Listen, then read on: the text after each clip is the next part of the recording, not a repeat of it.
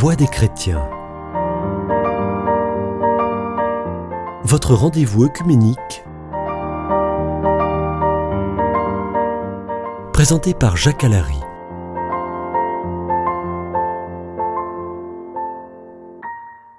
Chers amis auditeurs de présence, bienvenue dans votre émission euh, Voix des chrétiens.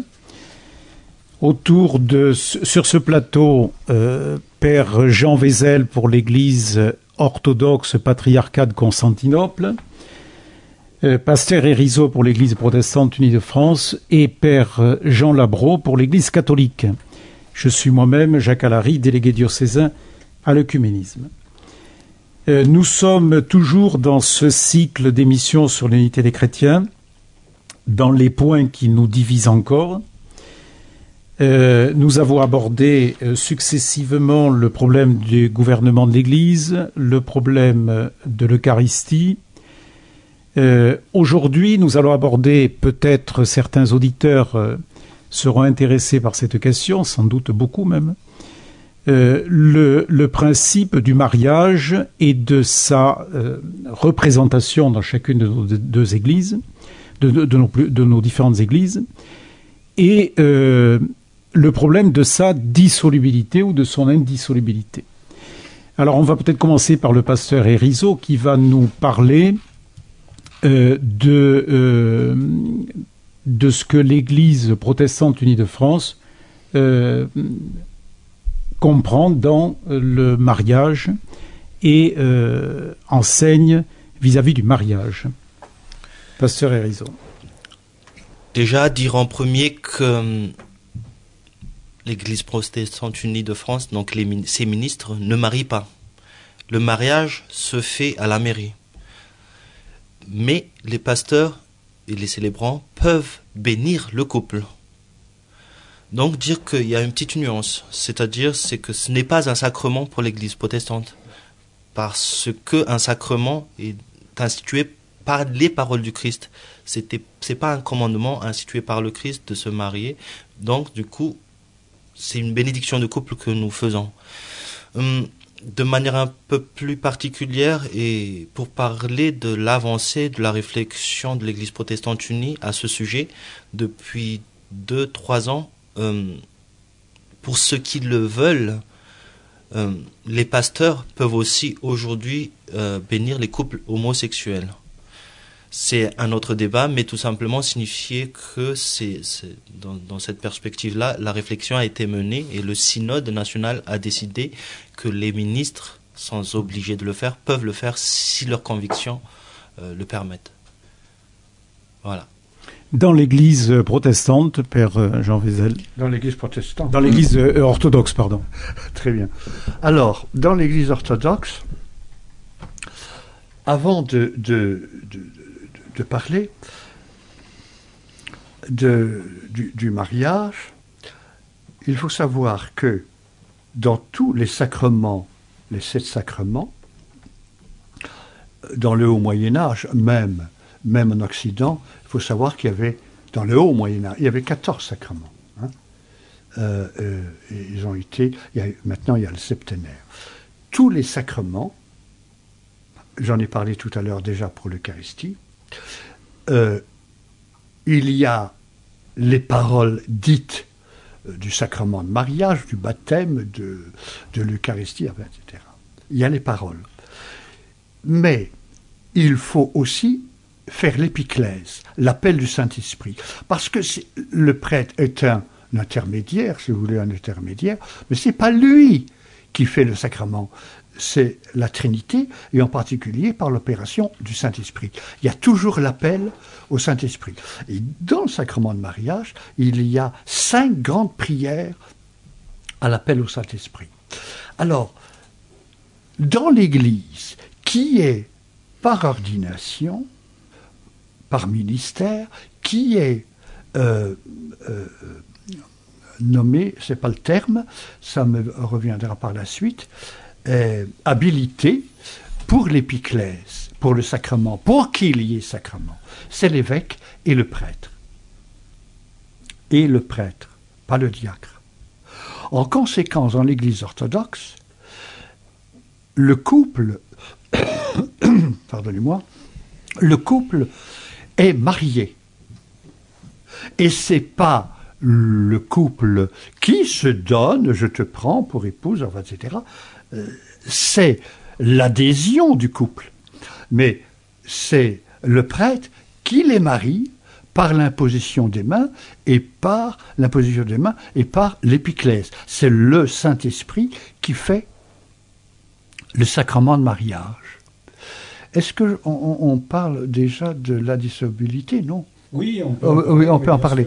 Oui. Alors, euh, il n'y a comme dans nos églises qu'un seul sacrement, le baptême, qui n'est pas répétitif, le mariage, l'ordination, etc., même si le prêtre est déchu de son ministère, euh, il n'y a qu'un mariage, le premier. Mais alors, qu'est-ce qui arrive? Si un jour, après un certain temps ou des années, ce que je rencontre de temps en temps, eh bien le couple, ça ne marche plus. Ça ne marche plus euh, ils vous en ont parlé, dans la mesure où ils ont un lien étroit avec le prêtre et l'Église, où euh, ils viennent, ils disent voilà où nous en sommes. Bon, euh, ils ont divorcé civilement. Alors, les deux, ou l'un, ou l'autre, désirent par la suite se remarier. Que faire? Vu qu'il y a indissolubilité du mariage, c'est-à-dire il n'y a qu'un mariage. Alors, dans l'Église orthodoxe, c'est quand même un aspect, à mon avis, euh, très humain, très spirituel, proche des gens. Euh, l'évêque ne dissout pas le mariage, vu qu'il n'y a qu'un mariage, il ne peut pas dissoudre.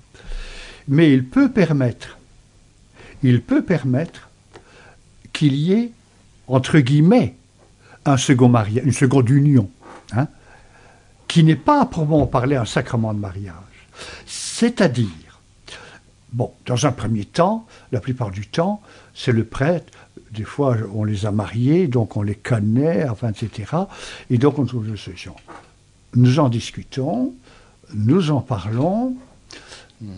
Euh, il y a le minute du, du tribunal euh, le minute, il y a les raisons d'ailleurs pour lesquelles ils se sont séparés. Le prêtre voit l'un ou l'autre, ou les deux. Tout ça reste dans, l'intimité. Euh, le prêtre prend note à partir des difficultés qu'ils ont connues au fur et à mesure, pour aboutir à une cassure. ils ne pouvaient plus se relever. Et à partir de là, ben, le prêtre, avec le couple, euh, fait une lettre à l'archevêque, parce que les pauvres gens, ils sont déjà tiraillés, et c'est difficile comment on s'adresse, enfin, et euh, point par point, voilà, c'est une question d'habitude. Donc je les aide à faire la lettre, des fois c'est moi qui la fais, je leur dis, bon, vous êtes d'accord, pas d'accord, c'est eux qui signent, ils en et l'envoient à l'évêque. Moi, de mon côté, j'écris ou je téléphone à mon évêque, qui, euh, je dis, voilà, il y a tel couple, etc., vous recevrez le courrier, etc. Moi, je, juge personnellement que euh, il, faut, être humain, quoi. Hein. L'évêque étudie le dossier, il y a un conseil matrimonial, enfin épiscopal, deux prêtres et deux laïcs, patentés, n'est-ce pas? Euh, Souvent deux prêtres mariés également. Euh, ils discutent et ils donnent leur avis à l'évêque, qui en dernier sort, positif ou négatif, donne la réponse. Je n'ai jamais eu de refus. Et je reçois, de même que le, le couple, reçoit une possibilité de remariage. Mm-hmm. Une pas de remariage entre guillemets, et qui fait que j'ai fait des, des, euh, une seconde union. Mm-hmm. Avec l'office, avec l'office du mariage. Mais on leur dit bien, c'est un remariage entre guillemets, mais c'est une seconde union. Mmh. Il n'y a qu'un mariage. Et je trouve que de ce côté-là, je respire parce que et surtout bah, et surtout oh, il fallait pas attendre les temps modernes on dit les temps modernes la sexualité ceci et cela et l'éthique tout ça part à, à, volo mais ça a toujours existé dans la Sainte Église et, et dans l'histoire de l'humanité et l'Église très tôt a répondu à cette question voilà je trouve que c'est une solution Oui, donc il nous reste très peu de temps pour euh, terminer cette émission. Euh, Père Labro, sur le, la vision euh, catholique de cette question. Alors l'Église catholique voit dans le mariage des baptisés le reflet de l'alliance de Dieu avec l'humanité. L'engagement des époux est reconnu et accueilli par l'Église. Amour et unité, fécondité et fidélité, ce sont les, quatre marques à partager tout au long d'une vie à deux. Mais des blessures peuvent sur- survenir dans la vie du couple. Les conjoints sont plus ou moins blessés. L'adultère, la trahison de l'engagement et puis le divorce. Parfois, il y a des nullités canoniques. Mais le, culte catholique n'admet pas la dissolubilité d'un mariage sacramentel consommé. Les nullités can- canoniques que prononcent des officialités diocésaines ou régionales, la plupart de... Chez nous, par exemple, il y a un premier examen fait ici, mais tout se, se décide sur, euh, à Toulouse. Oui. Ces nullités canoniques n'ont aucun effet civil en France. La nullité civile d'un mariage ne pouvant résulter de sa nullité canonique reste au, au juge, juge civil la possibilité de, de prendre en considération des convictions religieuses ou pas. L'État et les différents cultes entendent régir les différentes atteintes au lien matrimonial.